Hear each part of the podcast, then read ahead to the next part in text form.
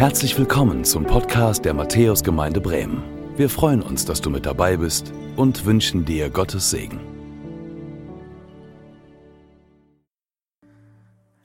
Ich danke euch erstmal für das Ständchen. Das war schön.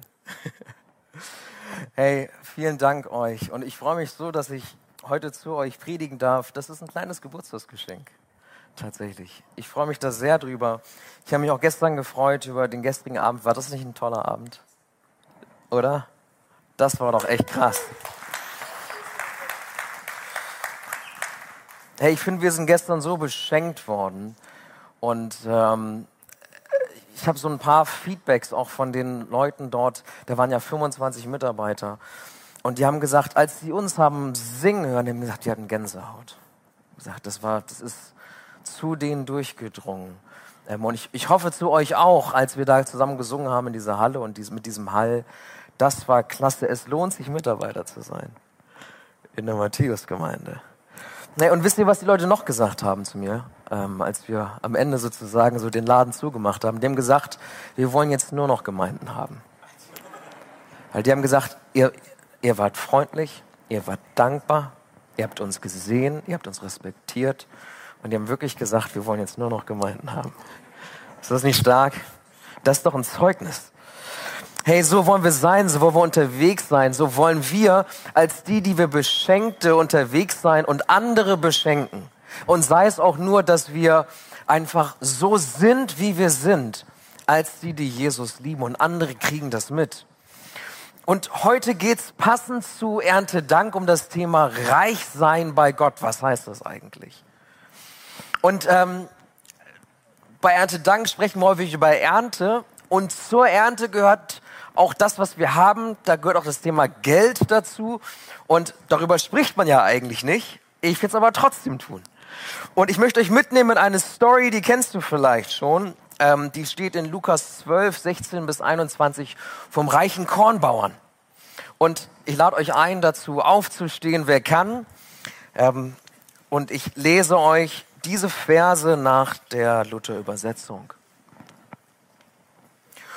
Und er sagte ihnen ein Gleichnis und sprach, es war ein reicher Mensch, dessen Land hatte gut getragen. Und er dachte bei sich selbst und sprach, was soll ich tun?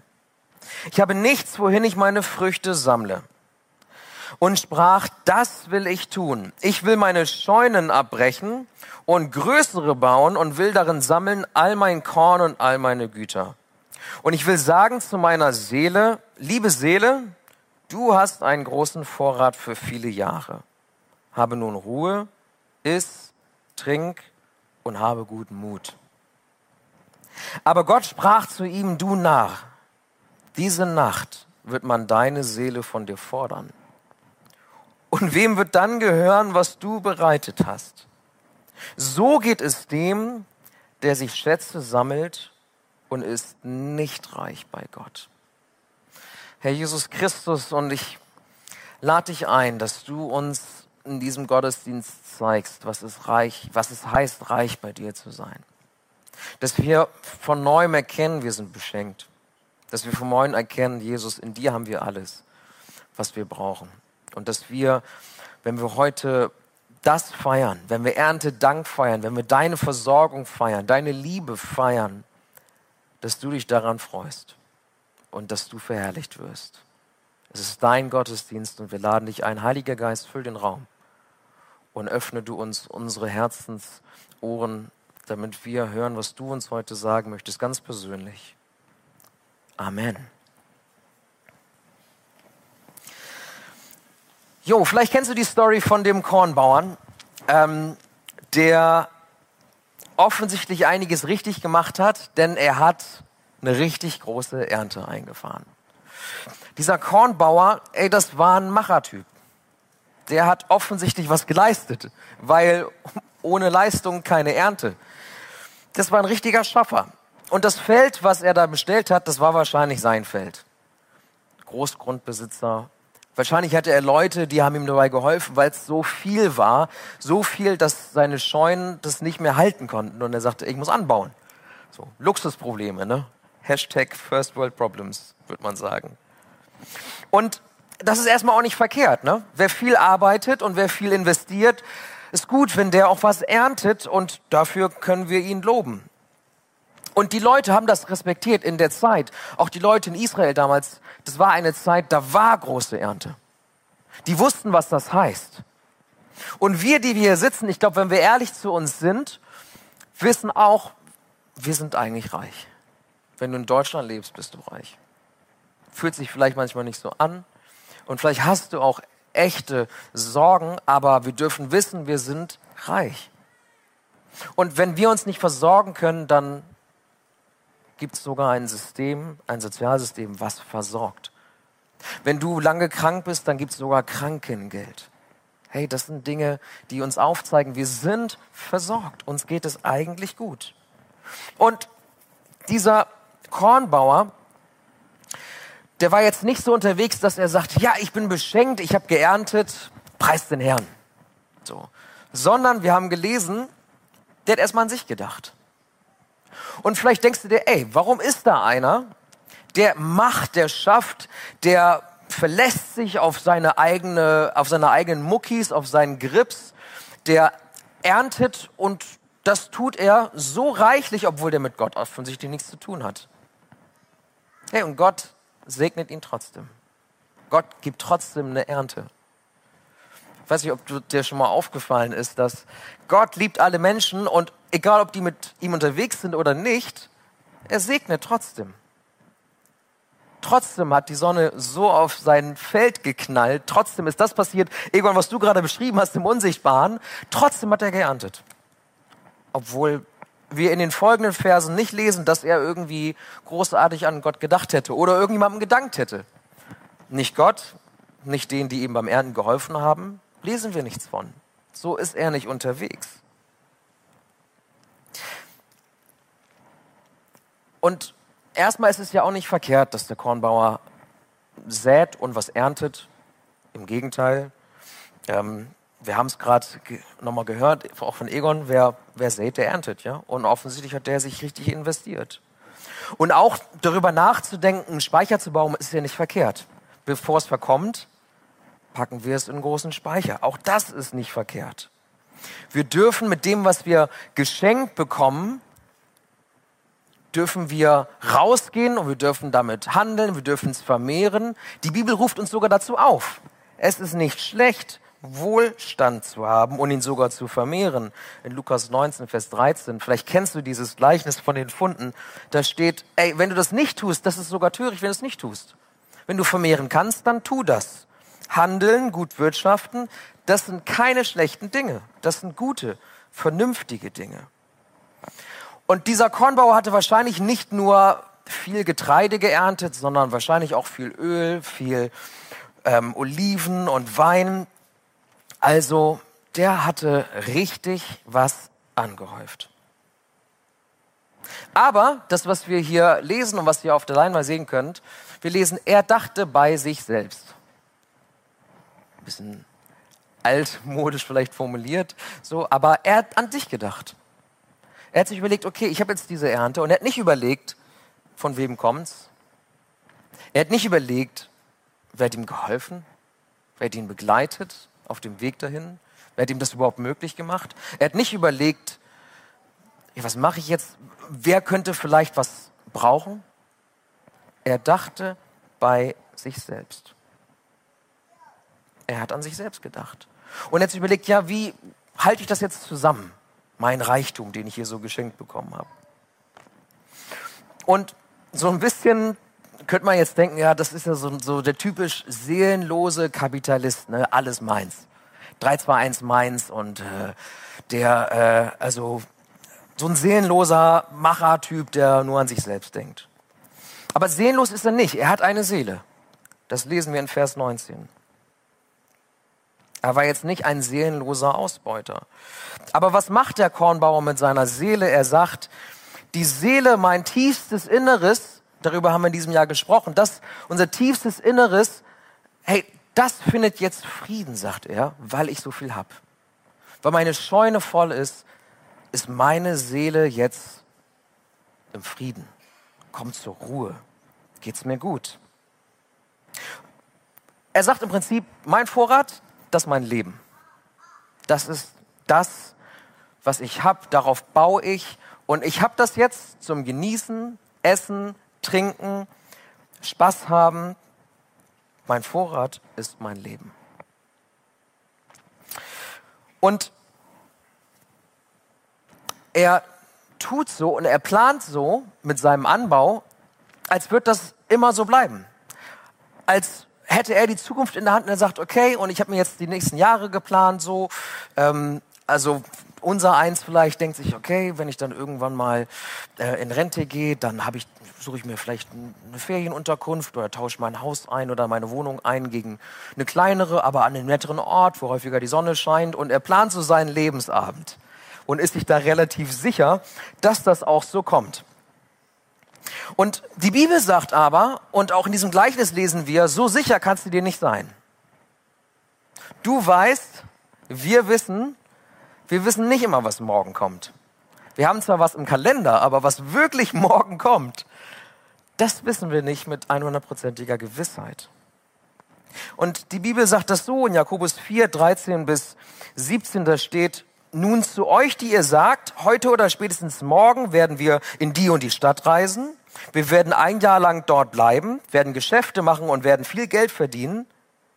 Dabei wisst ihr nicht einmal, was morgen sein wird. Was ist, was ist schon ein Leben? Ein Dampfwölkchen seid ihr, das für eine kleine Weile zu sehen ist und dann wieder verschwindet. Statt solche selbstsicheren Behauptungen aufzustellen, solltet ihr lieber sagen, wenn der Herr es will, werden wir dann noch am Leben sein und dieses oder jenes tun. Wenn jemand weiß, was gut und richtig ist und es doch nicht tut, macht er sich schuldig. Hey, und wir lesen hier zum einen das, was ich eben auch schon gesagt habe, unsere Zukunft können wir nicht mit absoluter Sicherheit planen. Und wenn wir denken, unser voller Speicher gibt uns Sicherheit, dann sagt die Bibel hier, nein, das weißt du nicht. Du weißt es nicht mit absoluter Sicherheit, ob du morgen noch da bist. Und außerdem, und sie warnt davor, das als Sicherheit zu nehmen und so zu planen und sagt, hey, frag doch lieber, Gott, was willst du, was ich tun soll? Und vielleicht geschieht es dann und ich darf es auch tun. Und was wir hier auch lesen ist, wenn wir so viel haben, wenn wir beschränkt sind, haben wir eine Verantwortung. Wir haben eine Verantwortung mit unseren Ressourcen, mit dem, was wir an finanziellen Mitteln haben, mit dem, was wir vielleicht auch an Wohnraum haben, an Zeit haben. Wir haben eine Verantwortung. Wenn jemand weiß, was gut und richtig ist, zu teilen, für andere da zu sein, Gott zu lieben, sich zu investieren in die Familie. Wenn jemand weiß, was gut und richtig ist, denen zu geben, die arm sind, denen zu geben, die nicht mehr so können wie wir oder nicht so, nie so konnten wie wir. Wenn jemand weiß, was gut und richtig ist und es doch nicht tut, macht er sich schuldig. Wir haben eine Verantwortung, mit dem, was wir geschenkt bekommen haben, umzugehen. Ja, und das sagt Gott ihm auch. Er sagt das ein bisschen krasser als ich jetzt. Ich habe das jetzt nett gesagt. Ne? Er sagt zu ihm, knallhart ins Gesicht, du Narr, du Idiot. Er sagt zu ihm, hey, heute Abend noch ist vorbei. Ist vorbei. Deine Pläne, deine Skizze dieser tollen Scheune kannst du direkt wieder zusammenfalten und wegwerfen. Es ist rum heute Nacht. Und er zeigt ihm auf, hey, und wenn du heute Abend, wenn du stirbst, was ist denn dann? Wer kriegt denn dann deine Pläne und deine Ernte? Wer kriegt das? Hey, und wir kriegen keine Auflösung an dieser Stelle. Wir wissen nicht, ob er alles hat fallen lassen und sich gesagt hat, okay, äh, ich gehe jetzt raus und verteile das. Wir lesen nicht, dass er sagt, okay, Gott, stimmt, du hast es geschenkt, ich wende, ich wende mich dir zu, ich gebe dir jetzt mein Leben hin. Wir, wir sehen das nicht an dieser Stelle. Wir werden da so ein bisschen hängen gelassen. Aber Jesus macht es ganz bewusst. Er fragt dich ganz bewusst und lässt sich mit dieser Frage ein Stück weit allein. Was passiert, wenn du jetzt stirbst? Wer kriegt das, was du hast? Was bleibt? Was bleibt von dem, was du geschenkt und anvertraut bekommen hast? Wie sinnvoll war das Anhäufen von Dingen?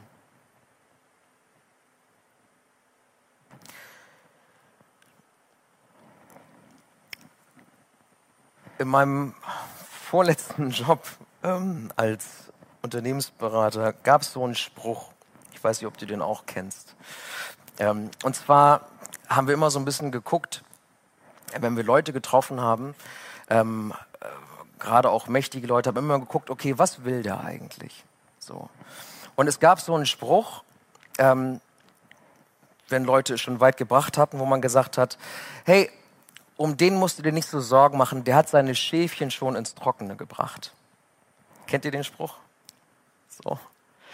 Hey, und die, die wir unterwegs waren ähm, und so unsere Karriere vor uns hatten, haben uns auch immer gegenseitig gefragt, wann haben wir wohl unsere Schäfchen im Trockenen? Und die Übersetzung davon war, wie hart muss ich hier noch arbeiten, damit ich irgendwann nicht mehr arbeiten muss? So. Wie viel früher kann ich vielleicht in Rente gehen? Und so ein bisschen war das ein Notnagel wenn man dann wieder da saß und es war schon wieder Mitternacht und wir haben uns alle angeguckt und gefragt, wann hast denn du das letzte Mal deine Familie gesehen? Weiß ich auch nicht mehr.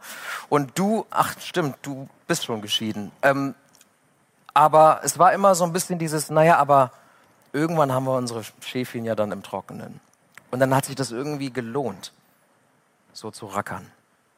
Hat sich das gelohnt, vieles aufzugeben für den vollen Speicher. Ich weiß nicht, ob du das kennst. Aber Gott rüttelt uns hier wach. Jesus sagt, ey, was bleibt davon, wenn du morgen tot umfällst? Was bleibt dann davon? So, wenn. Und wie lange dauert es vielleicht noch, bis die Schäfchen im Trockenen sind? Und was passiert auf der Wegstrecke dahin? Jesus fordert uns heraus und ich möchte dich fragen, beziehungsweise ich möchte mit dir zusammen entdecken, wie wird man denn reich bei Gott? Und Jesus sagt, hey, wenn du reich werden willst, ähm, dann sammle Schätze im Himmel. Und er gibt uns ein Wort in Matthäus 19, 21, das ist ziemlich herausfordernd. Jesus spricht und sagt, willst du vollkommen sein, so geh hin, verkaufe, was du hast und gib's den Armen, so wirst du einen Schatz im Himmel haben und komm und folge mir nach. ziemlich krasse Verse, ne? Und nicht falsch verstehen jetzt, ne? Ihr müsst nicht losgehen und jetzt alles sofort verkaufen. Also ihr, ihr müsst jetzt nicht hier mit einem Hemd aus der Gemeinde rausgehen und alles da lassen und parallel schon mal jetzt anfangen, euer Haus auf Ebay einzustellen oder sowas, ja? Müsst ihr nicht tun. Es geht nicht darum, dass wir mittellos werden, alles, was wir haben, weggeben. Darum geht's nicht. Es geht auch nicht darum, dass wir anderen etwas geben, dass wir den Armen helfen, dass wir gute Werke tun und dann, dann erben wir den Himmel. Darum geht's auch nicht. Sondern das, was hier am Schluss steht von dem Vers, wenn ihr den nochmal einblenden könntet, das ist das Entscheidende. Komm und folge mir nach. Du musst nicht alles verkaufen. Du musst nicht auch dein Leben nur noch guten Werken widmen. Aber die Frage, die ich dir stellen möchte, ist, steht Gott bei dir über den Dingen oder stehen Dinge über Gott in deinem Leben? Wem folgst du nach? Wem gibst du dich hin? Nach wem streckst du dich aus? Für wen rackerst du? Für wen rackerst du eigentlich? Und auf welches Ziel hin tust du das? in 1 Timotheus 6, Vers 17, da steht, schärfe denen, die es in dieser Welt zu Reichtum gebracht haben, und damit sind auch wir gemeint, ein, nicht überheblich zu sein und ihre Hoffnung nicht auf etwas so Unbeständiges wie den Reichtum zu setzen, sondern auf Gott. Denn Gott gibt uns alles, was wir brauchen, in reichem Maß und möchte, dass wir Freude daran haben.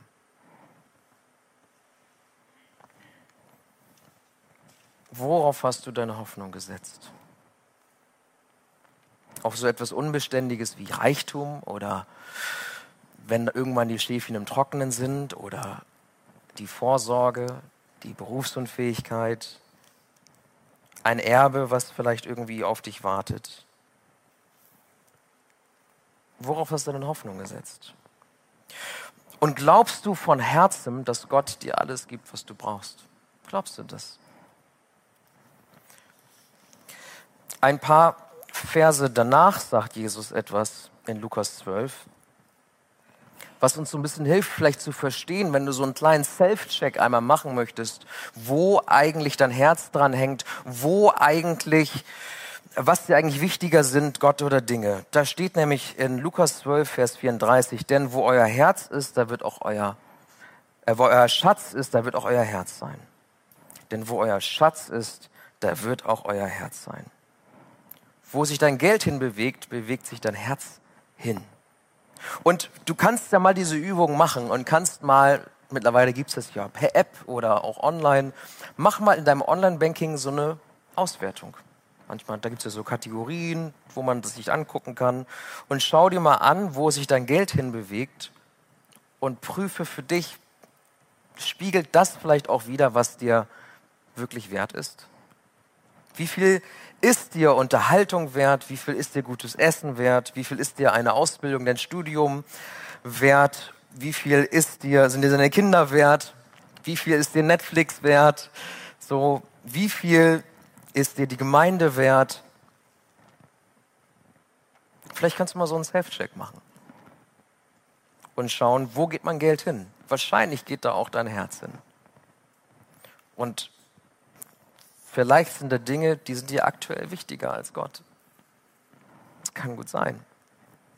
Beim Kornbauern war das auf jeden Fall so. Der hat zuerst bei sich gedacht. Der hat sich bei seiner Ernte zuerst gedacht, meins. Und sich überlegt, wie mache ich mir jetzt den Lebensabend? Wie kriege ich diese Schäfchen, die draußen auf dem Feld lagern, schön in eine trockene Halle und sorgt dafür, dass ich ausgesorgt habe? Und ich kenne das. Und ich will auch nicht sagen, du sollst gar keine Versicherung haben. Ich habe auch Versicherungen und ich habe auch vorgesorgt ein wenig. Aber hängt dein Herz da dran und baust du da drauf oder und findet erst dann deine Seele Frieden oder findet sie das bei Jesus selbst? Ich bin ein paar Verse eben nach hinten gesprungen, nach Vers 34. Ich springe mal eben einen Paragraphen zurück auf Lukas 12, Vers 13. Denn vielleicht gibt es auch ein Erbe oder Dinge, wo du Gott hineinziehst und wir merken, okay, auch das ist es nicht.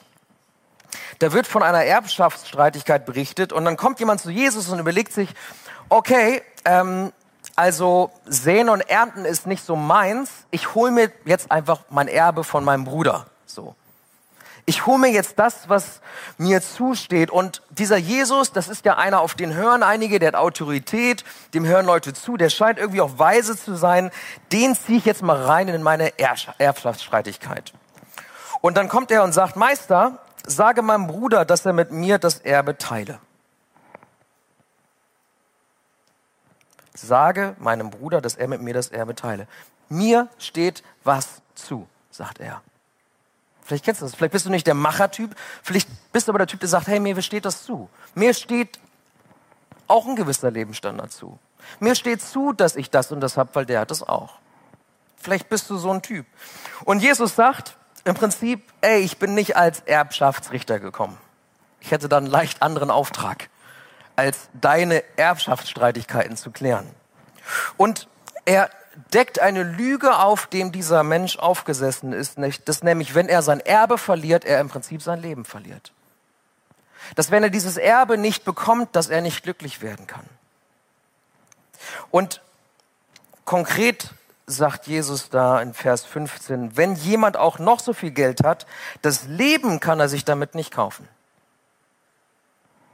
Du kannst dir das wahre Leben nicht kaufen, nicht holen und sagen, das steht mir zu, nicht verdienen und noch mehr säen, um noch mehr zu ernten, um noch mehr vielleicht anzuhäufen und zu speichern. Das wahre Leben können wir uns nur schenken lassen. Und zu glauben, wir könnten uns das wahre Leben verdienen oder steht, es steht uns zu, das ist eine Lüge. Und Jesus deckt diese Lüge hier auf. Das wahre Leben, sagt Jesus, ist mich zu kennen. Johannes 17, Vers 3 steht das. Und er sagt, du hast es geschenkt bekommen, nicht weil du Rack hast, nicht weil es dir zusteht, sondern weil du an mich geglaubt hast. Und Jesus sagt, ich schenke dir das wahre Leben und ich schenke es dir, damit du weiterschenken kannst, damit du weitergeben kannst. Und das lesen wir in 1. Timotheus 6, Vers 17, lese ich das nochmal vor. Den Reichen in dieser Welt gebiete, dass sie nicht stolz sein, auch nicht hoffen auf den unsicheren Reichtum, sondern auf Gott, der uns alles reichlich darbietet, es zu genießen. Dass sie Gutes tun, reich werden an guten Werken, gerne geben, zum Teilen bereit sind und sich selbst einen Schatz sammeln als guten Grund für die Zukunft, damit sie das wahre Leben ergreifen. Wir denken, das wahre Leben, das müssen wir uns holen. Das wahre Leben ist, wenn der Speicher voll ist. Das wahre Leben ist, wenn ich mir um meine Zukunft keine Sorgen mehr machen muss. Und Jesus sagt, das wahre Leben das hast du bereits in mir.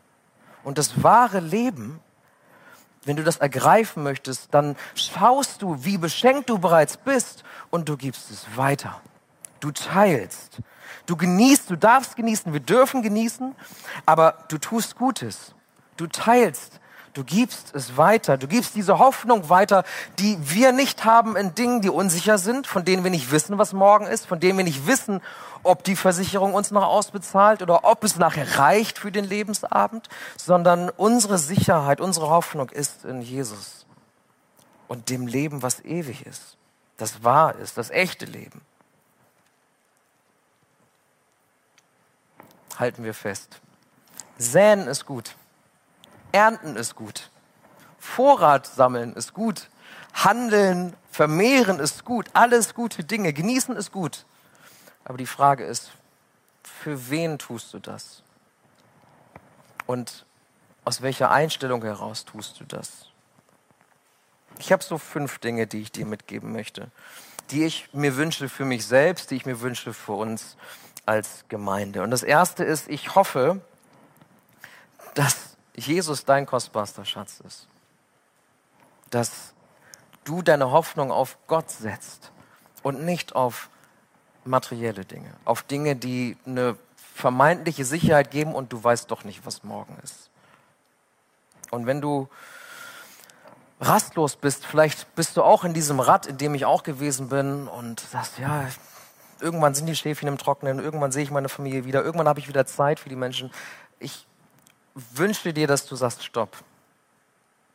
Ich steige aus aus dem Rad und ich überlege mir nochmal neu, auf wen und was ich meine Hoffnung setzen möchte. Und ich hoffe, dass du diesen Jesus kennenlernen möchtest und ihn kennenlernst. Oder vielleicht neu für dich, dich entscheidest zu sagen, er ist mein kostbarster Schatz. Das will ich glauben und will ich festhalten. Das zweite ist, ich wünsche mir, dass wenn du das ergriffen und begriffen hast, dass es dich befreit. Befreit davon, von dieser Last, die das sein kann, Dingen nachzujagen. Dass es sich befreit und aufatmen lässt in dem Job, in dem du vielleicht einfach gerade gar nicht sein möchtest. Und wo du nur bist, weil er dir deine Rechnung bezahlt. Wo du Dinge tust, wo du Zeit investierst in Menschen, weil du denkst, sie könnten dir vielleicht irgendwann mal weiterhelfen und eigentlich interessieren sie sich nicht für dich und du dich auch nicht so richtig für sie. Ich wünsche dir, dass du da Befreiung erlebst und merkst, hey, weißt du was? Geld ist nur ein Mittel zum Zweck. Die Dinge, die wir haben, sind ein Mittel zum Zweck. Die Zeit, die wir haben, ist ein Mittel zum Zweck. Und die Frage ist, wofür setzen wir das ein? Drittens, ich wünsche mir, und das muss ich mir immer wieder selber sagen, auch, dass wir darauf vertrauen, dass wir in Gott wirklich alles haben dass wir wirklich in Jesus alles haben, was wir zum Leben brauchen. Und ich möchte dich herausfordern, da gibt es Dinge bei mir auch, wo ich sage, ich, ich vertraue lieber noch auf ein paar Dinge, die ich selbst für mich so gebunkert habe. Und ich möchte dich einladen, vielleicht sagst du, ich glaube, da gibt's, ich glaube, mein Frust, äh, mein, das Gefühl allein zu sein, ich glaube, die Liebe, die ich mir wünsche, die ich nicht habe, ich glaube, das kann Jesus mir nicht geben. Ich glaube das nicht. Ich möchte dich herausfordern, frag ihn doch mal. Frag ihn mal, sag doch mal, Jesus, ich fühle mich allein. Jesus, ich wünschte, da wäre jemand, der mich versteht. Und vielleicht tust du das zum ersten Mal und betest und sagst, Jesus, zeig mir, dass du wirklich da bist und mich liebst. Zeig mir das, rühre mich an. Zeig mir, dass das so ist, dass du wirklich alles parat hast für mich, was ich zum Leben brauche. Probier es mal aus. Das vierte ist, ich wünsche mir, dass so wie sich unsere Zeit und unser Geld bewegt, wo sich unser Herz hin bewegt, dass da klar geordnet ist, Gott steht über Dingen. Andere schätzen wir höher als uns selbst und investieren uns in andere. Ich hoffe, dass unsere Geld und Zeit und wie auch immer Bewegungen unserer Ressourcen das widerspiegeln. Unsere Beziehungen, da wo wir in Menschen investieren, das widerspiegeln, wo unser Herz dran hängt. Dass das sich deckt und wir sehen können, Gott steht da drüber. Über den Dingen und nicht andersrum. Und das fünfte ist, vielleicht musst du dir Grenzen setzen. Vielleicht gibt es Dinge, wo du hinein investierst, wo du merkst, vielleicht machst du diese kleine Analyse mal deiner, dein, deines Kontos, deiner Bewegungen, deines Zeitkontos, deines Beziehungskontos und deines Netzwerks und überlegst dir, hey, da gibt es Menschen, die, die brauchen mich eigentlich gar nicht. Die gebrauchen mich vielleicht auch nur. Und du setzt dir eine Grenze. Und du grenzt dich ab und sagst, okay, ich, ich lasse mich nicht mehr von diesen Personen beherrschen. Ich möchte mein Zeitkonto anders einsetzen. Vielleicht musst du dir finanzielle Grenzen setzen und sagen, okay, ich entscheide mich, dass so viel ist mir Unterhaltung wert, aber nicht so viel. Und du setzt dir eine Grenze und entscheidest dich neu, wie du mit deinen Ressourcen umgehen möchtest. Ich wünsche mir, dass wir heute am Erntedank aber auch darüber hinaus, dass wir, dass jeder von uns, dass wir uns verstehen als Beschenkte. Als die, die Hoffnung haben und das wahre Leben haben. Weißt du das? Und ich wünsche mir, dass Jesus wirklich für uns der kostbarste Schatz wird. Und ich wünsche mir, dass sich das widerspiegelt in dem, wie wir uns bewegen, wie sich unsere Ressourcen bewegen. Und ich wünsche mir, dass wir als Matthäus-Gemeinde verstehen, dass wir mit unseren Ressourcen nicht nur eine Verantwortung haben, aber auch Möglichkeiten haben, hier in Huchting zu wirken. Hier in Huchting zu säen und ewige Ernte zu sehen. Ewige Ernte. Menschen, die Gott hinzufügt zu uns, die wir erreichen durch das, was wir tun, durch das Zuhause für Kinder, auf das wir gleich zu sprechen kommen, dass Menschen das erkennen, was wir auch erkannt haben. Dass sie nicht mehr Dingen hinterherrennen müssen. Dass sie nicht mehr darauf warten müssen, dass das Erbe kommt oder die Schäfchen im Trockenen sind, sondern dass sie erkennen, da ist eine Hoffnung.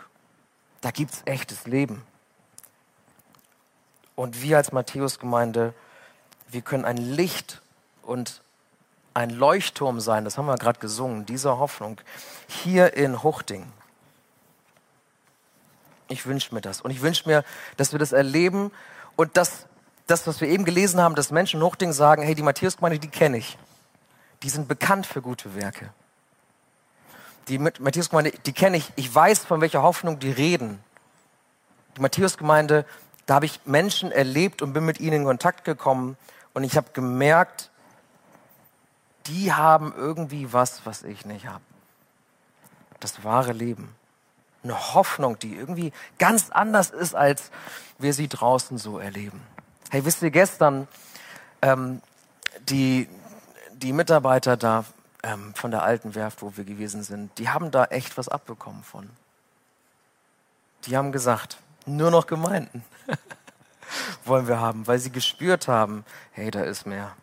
Da ist irgendwie was, was andere nicht haben. Und den Abend davor hatten sie eine Vertriebsfeier wo die Leute Gast gegeben haben und sich weggehauen haben. Und sie haben gesagt, ey, das war so unwürdig. Die Leute waren so respektlos. Und da waren die, die Dampf abgelassen haben, weil sie einmal eine Auszeit brauchten von dem Nachjagen nach Dingen, um irgendwann mal die Schäfchen im Trockenen zu haben.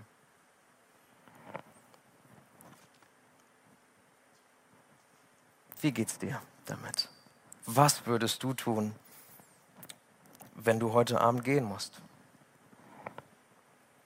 Ich lade dich ein, darüber nachzudenken und ich lade dich ein, ähm, neu zu erkennen, dass du beschenkt bist und dich zu fragen, was möchtest du damit machen? Und so möchte ich beten, Herr, Jesus, ich danke dir dafür, dass du unsere Hoffnung bist. Dass wir nicht auf unsicher, unsicheren Reichtum und Vorräte bauen müssen, sondern du bist unser kostbarster Schatz. Herr Jesus, und bei dir finden wir das, was wir brauchen. Und ich bitte dich für jeden Einzelnen hier, Heiliger Geist, zeig du uns und rühr du uns an, da wo wir Nöte haben, wo wir Bedürfnisse haben und zieh du, Vater, dass wir zu dir kommen und sie suchen bei dir. Dass wir uns aufmachen, dass wir nicht sagen, hey, bei Jesus finde ich doch eh nicht, was ich brauche, sondern dass wir hingehen und sagen, Jesus, zeigt es mir. Zeigt es mir. Und Herr, ich bitte dich, dass da, wo wir das bereits erkannt haben, dass du uns hilfst, dass wir vertrauensvoll mit dem umgehen, was du uns geschenkt hast an Zeit, an Familie, an Beziehungen, an finanziellen Ressourcen, an Einfluss. Wir wollen es einsetzen und wir wollen bekannt sein, auch als Matthäusgemeinde, für Hoffnung, für echtes Leben, ewiges Leben für Großzügigkeit, für gute Werke, Herr. Ich wünsche mir, dass uns das nachgesagt wird. Und ich bitte dich da um Gnade, um Zurüstung. Und dass du hier Menschen berufst, die wissen, ey, das ist jetzt für sie dran. Die wissen, yes, ich bin an dem Punkt, wo ich jetzt investieren kann. In andere Menschen. Zum ewigen Leben. Und darum bitte ich dich dass du uns das aufzeigst und dass du uns nachgehst nach dieser Predigt. In Jesu Namen. Amen. Danke fürs Zuhören. Wir hoffen, dass du heute inspiriert und ermutigt wurdest durch Gottes lebendiges Wort. Unser Gebet ist, dass es viel Frucht bringt. Weitere Infos findest du unter www.matthäus.net.